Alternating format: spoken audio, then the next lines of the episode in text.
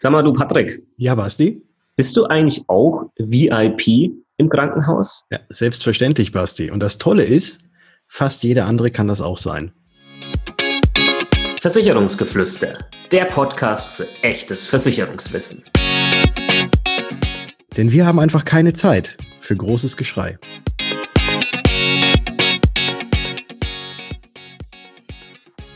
Hallo und herzlich willkommen zu einer neuen Ausgabe des Versicherungsgeflüster Podcasts. Mein Name ist Bastian von Versicherung mit Kopf und natürlich auch heute wieder mit dabei der Patrick von Was ist Versicherung? Servus Patrick. Grüß dich Basti und hallo liebe Zuhörer.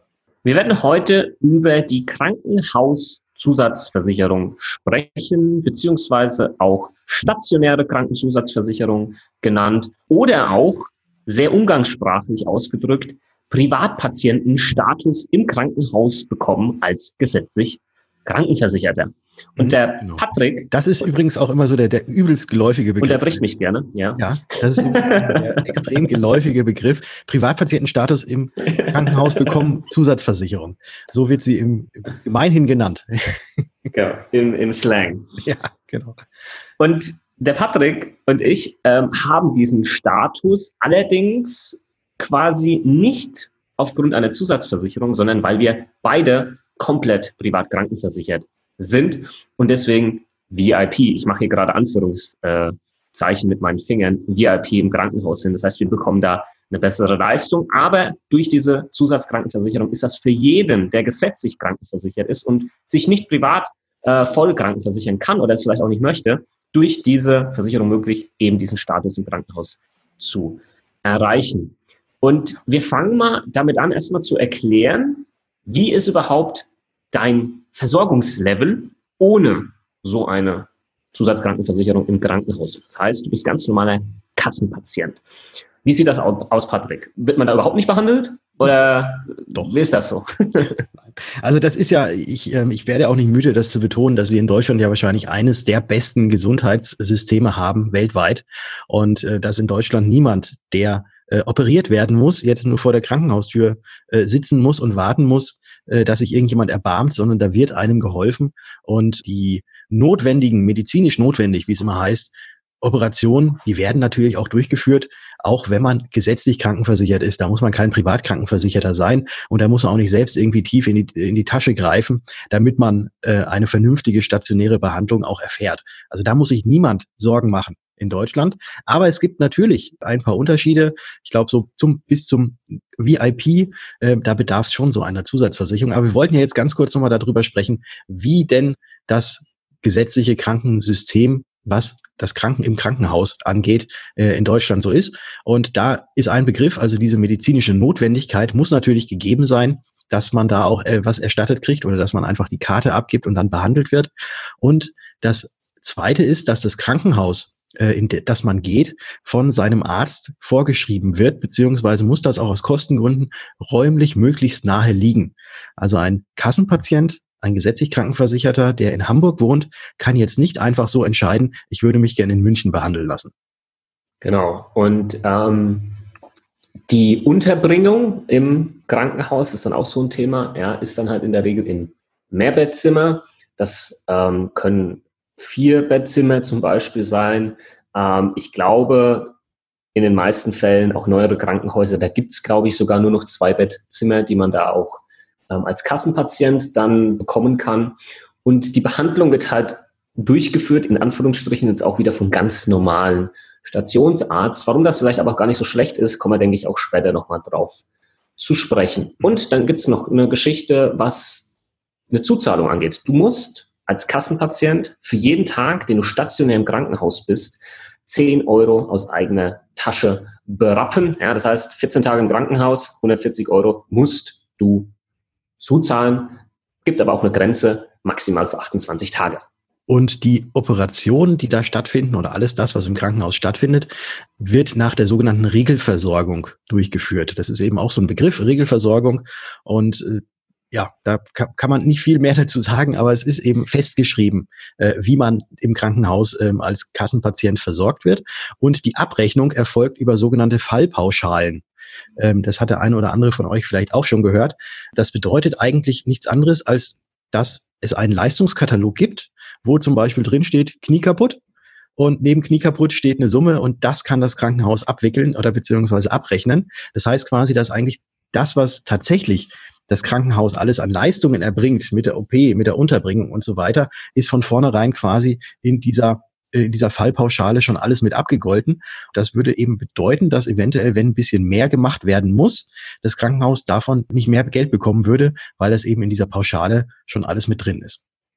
Genau, und das ist ein Thema, was dann bei einem Privatpatienten im Krankenhaus halt komplett anders ist. Und ich kleiner Spoiler äh, hier schon mal. Vielleicht hast du es auch schon mal mitbekommen, dass dann jemand, der gesetzlich krankenversichert ist, vielleicht doch irgendwie relativ schnell wieder aus dem Krankenhaus raus, raus ich sag mal, darf. und ein Privatversicherter irgendwie vielleicht manchmal noch so ein paar Tage länger da drin ist, ja. So bleiben Sie doch noch mal ein bisschen da, ja. Mhm.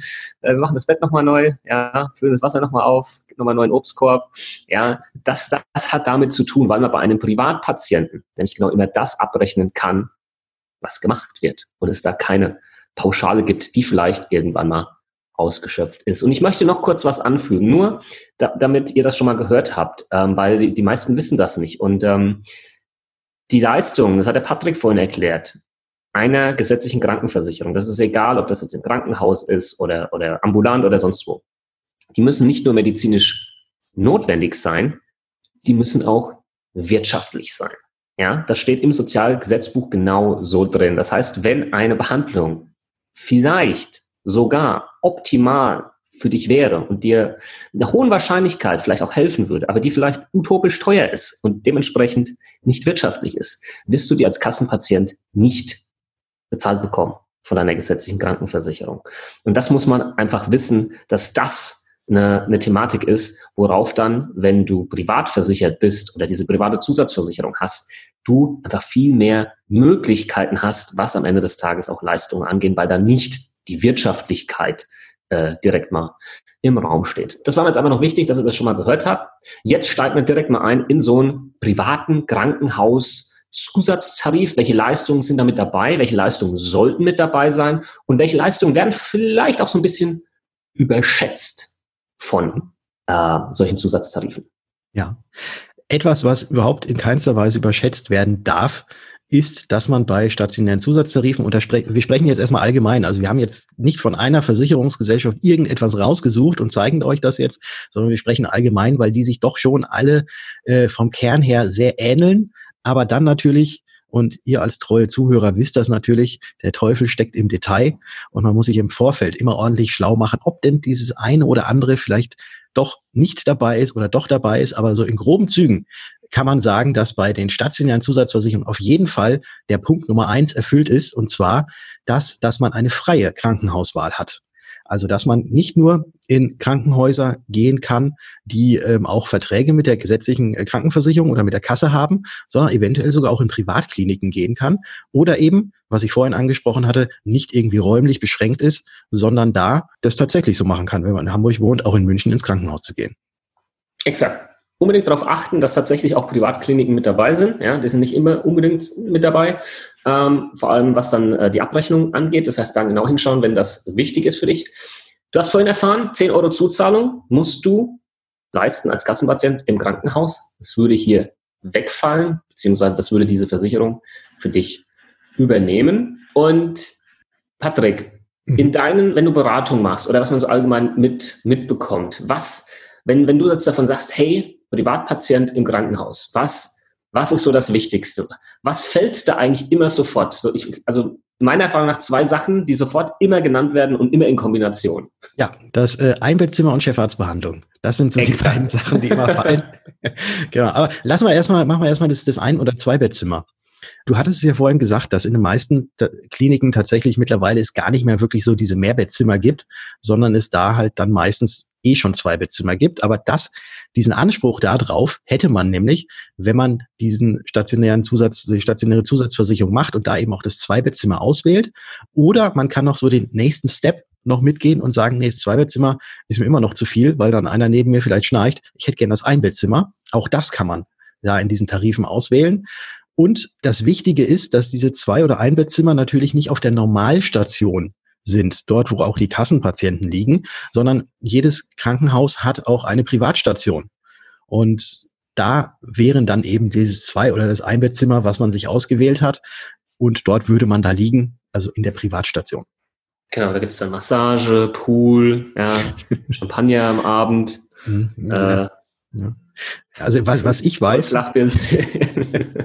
also was, was ich jetzt so ähm, aus der Krankenhauserfahrung, die ich ähm, Gott sei Dank noch nicht selbst, aber äh, von anderen miterlebt habe, da ist es schon so, dass man, dass man dann immer so, wenn man in diese Privatstation reinkommt, dann, dann sieht's dort schon irgendwie immer ein bisschen freundlicher aus. Und dann stehen da auch nicht nur, nicht nur die Kaffeemaschinen, sondern dann gibt's da noch Säfte und Cola und Fanta, Sprite, alles, was man haben möchte.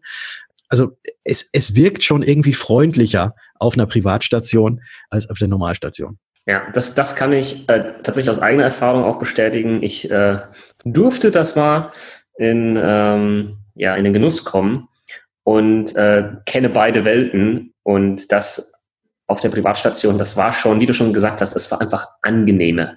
Mhm. Es war, das ist jetzt kein, du bist jetzt dann nicht plötzlich in einem Luxushotel oder so, ja.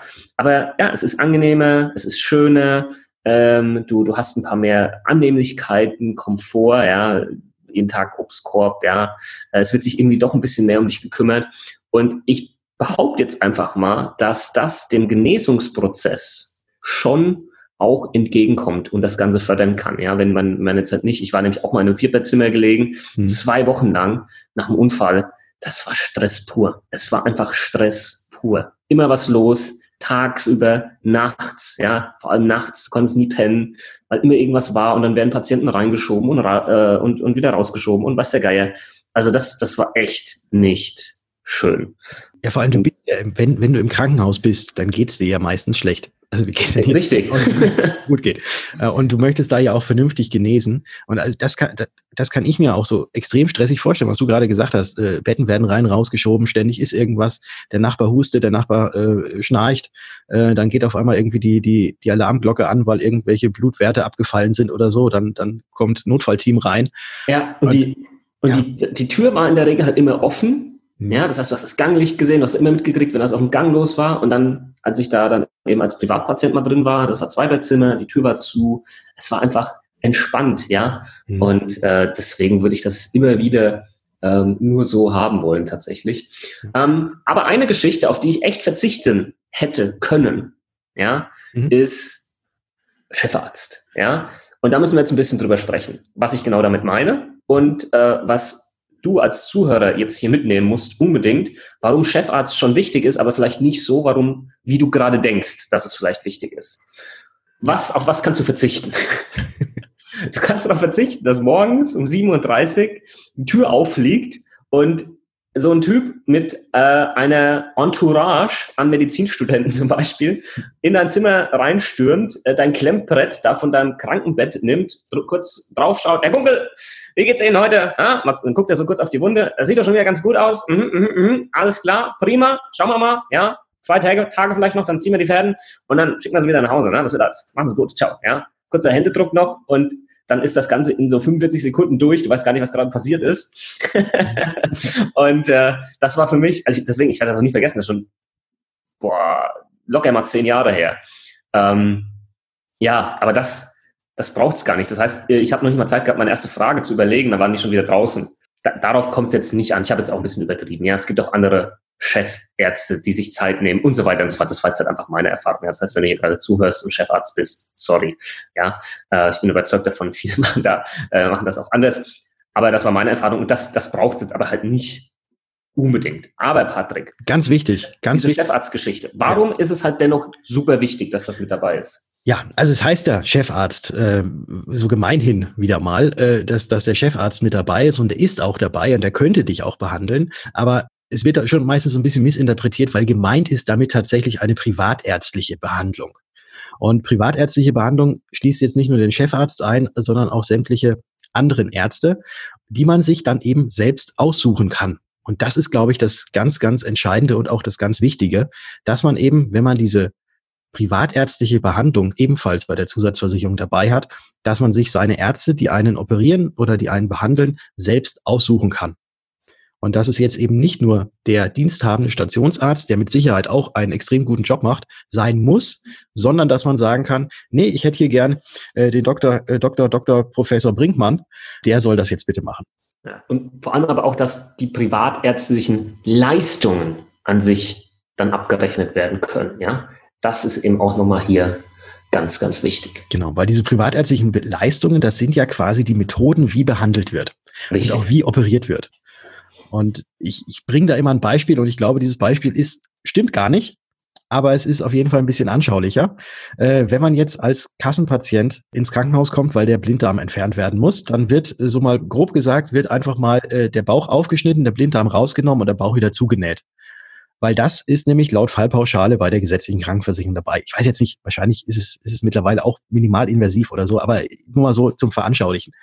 Äh, wohingegen jetzt dann natürlich ein Privatpatient, bei dem wird vielleicht dann äh, der Blinddarm irgendwie tatsächlich minimal invasiv, also mit so einem Minischnitt irgendwie, vielleicht durch den Bauchnabel durch. Ich bin da jetzt anatomisch auch nicht so bewandert, aber vielleicht irgendwie funktioniert das, dass dann quasi da so dieser, dann der Blinddarm rausgenommen werden kann. Dann wird im Bauchnabel das zugenäht, sieht danach kein Mensch mehr, man hat keine wirklich sichtbaren Narben.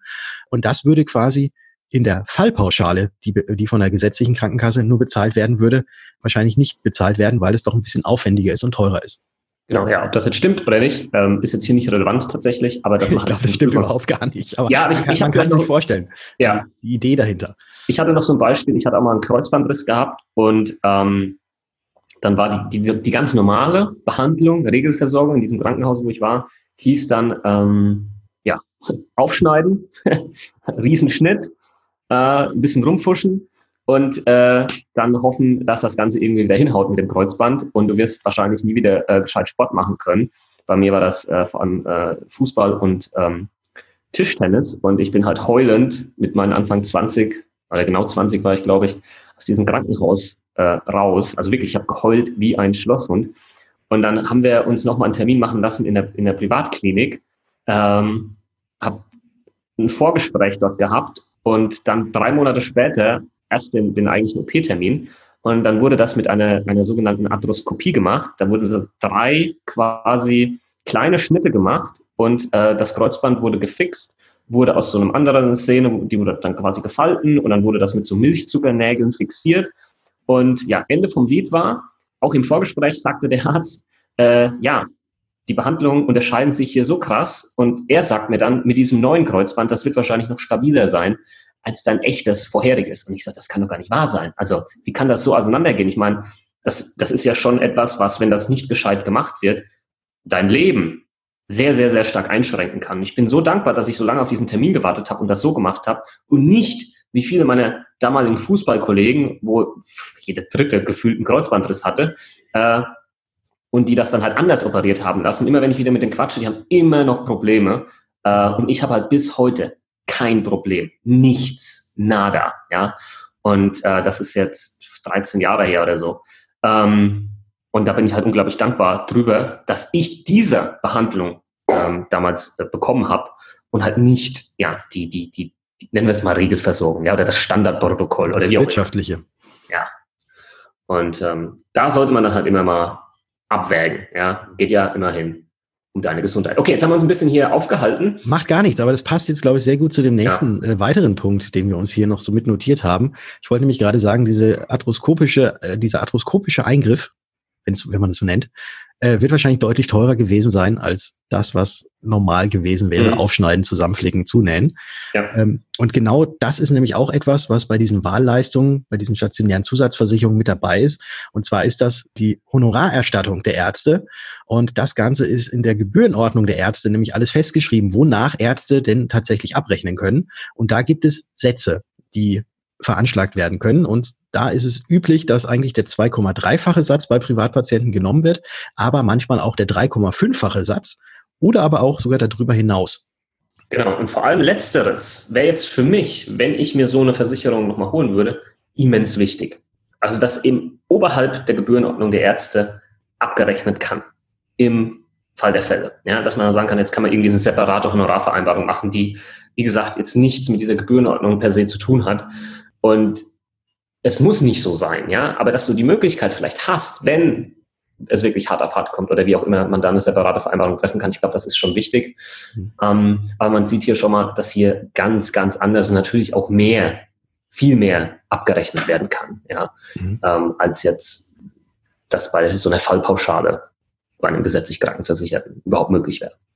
Und was auch noch in diesen Zusatztarifen immer, also bei den allermeisten dann auch noch mit drin ist, ist, wenn man ins Krankenhaus kommt und sagt, naja, eigentlich habe ich überhaupt gar keinen Bock, mich jetzt da in das Zweibettzimmer, was, worauf ich einen Anspruch habe, zu legen oder mich privatärztlich behandeln zu lassen. Ich lasse mich jetzt ganz normal wie jeder andere Kassenpatient auch behandeln.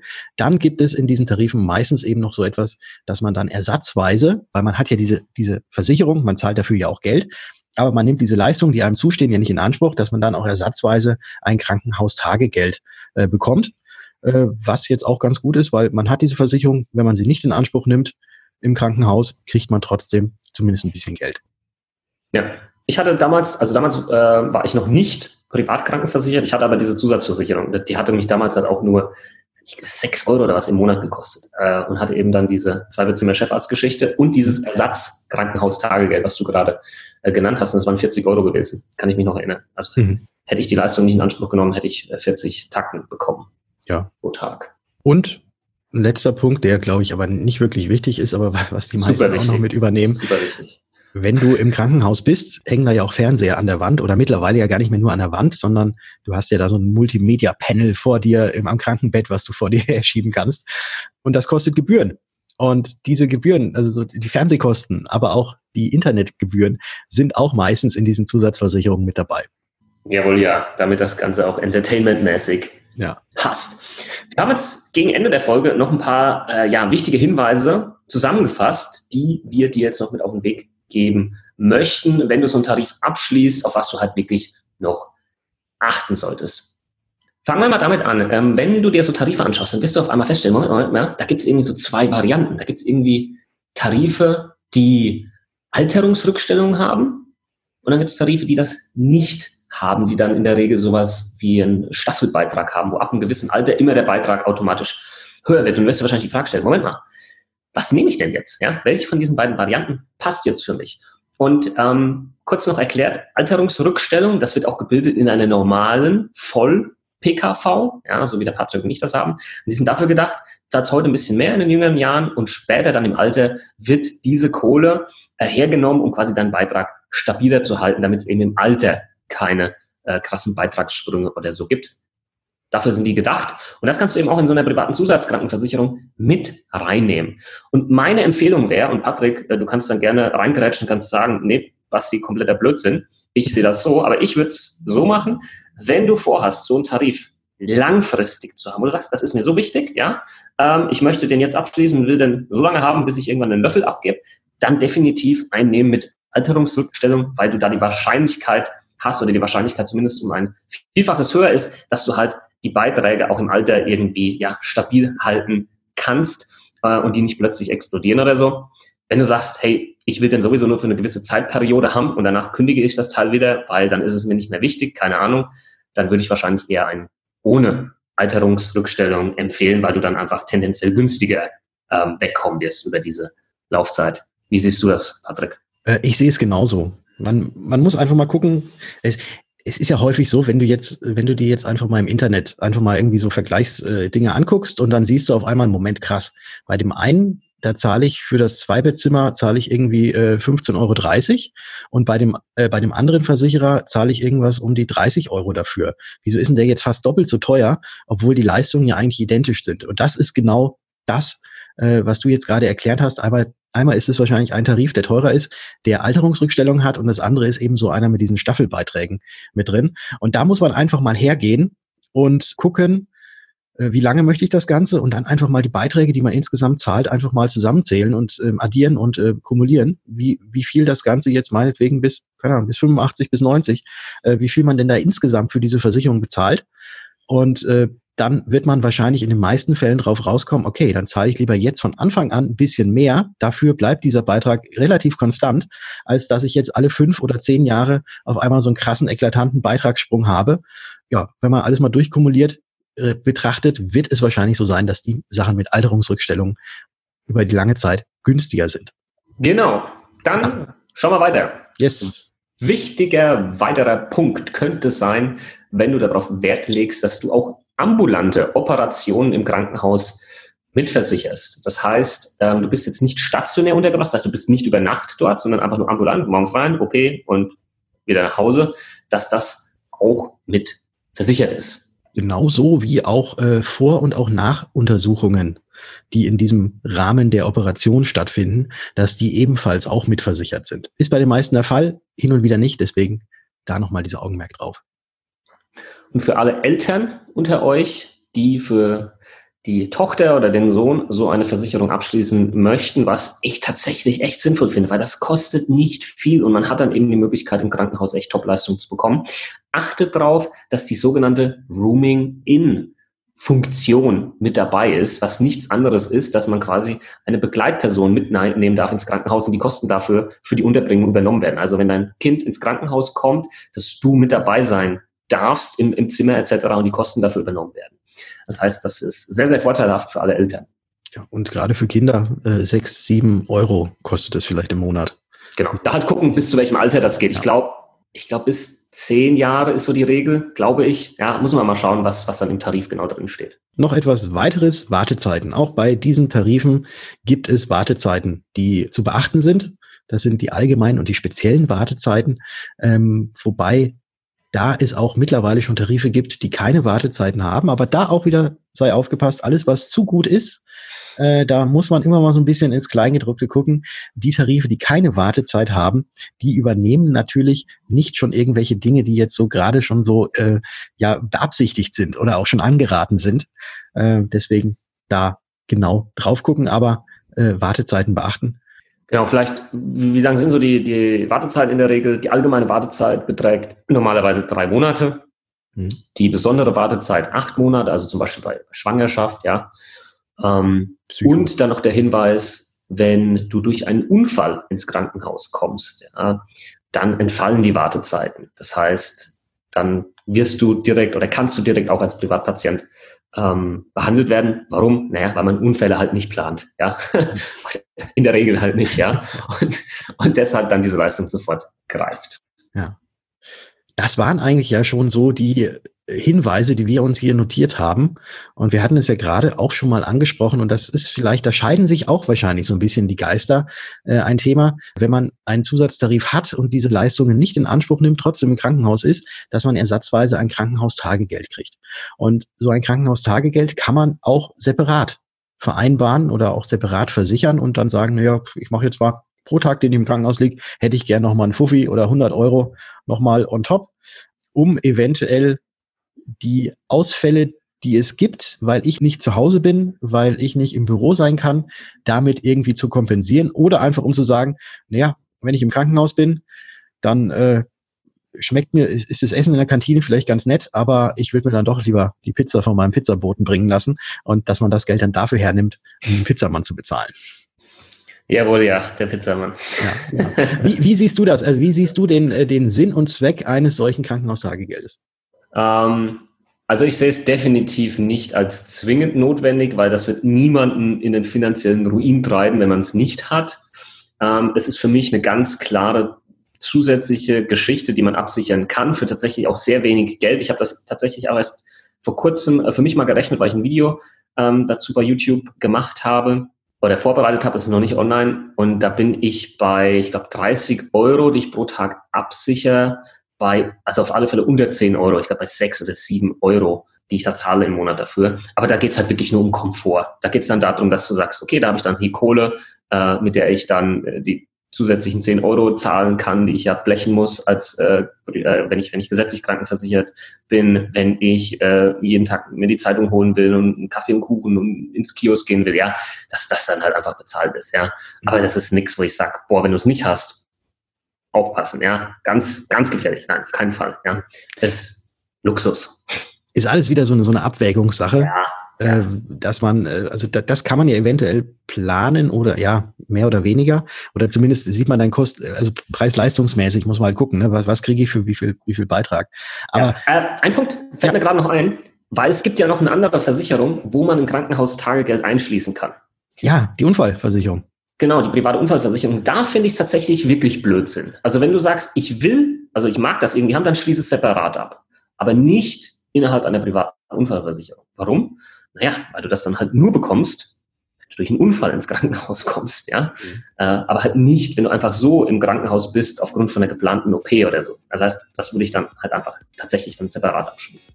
Dann sind Hätten wir. Ja, Hammers. Da haben wir es für heute. Da haben wir es für heute. Sehr schön. Liebe Zuhörer, liebe Zuhörer, liebe Zuhörerin, schön, dass du bis hierhin drangeblieben bist. Wir freuen uns, wenn du diese Episode vielleicht noch eine Rezension gibst. Also einfach auf iTunes gehst und sagst, hey, das war cool, vielen Dank für den Input und uns da eine kleine Bewertung schreiben würdest. Dafür wären wir unglaublich dankbar. Und wenn du Danke. Instagram hast, Dankeschön. Wenn du Instagram hast, dann darfst du uns auch bitte gerne auf Instagram folgen. Den Patrick findest du unter Was ist Versicherung dort. Meine Wenigkeit unter Versicherung mit Kopf. Äh, unter gleichem Namen übrigens auch mein, mein YouTube-Kanal, aber den wirst du wahrscheinlich eh schon kennen. Ja, und ansonsten hätte ich gesagt. Wir hören uns. In der nächsten Folge. Ciao. Ciao.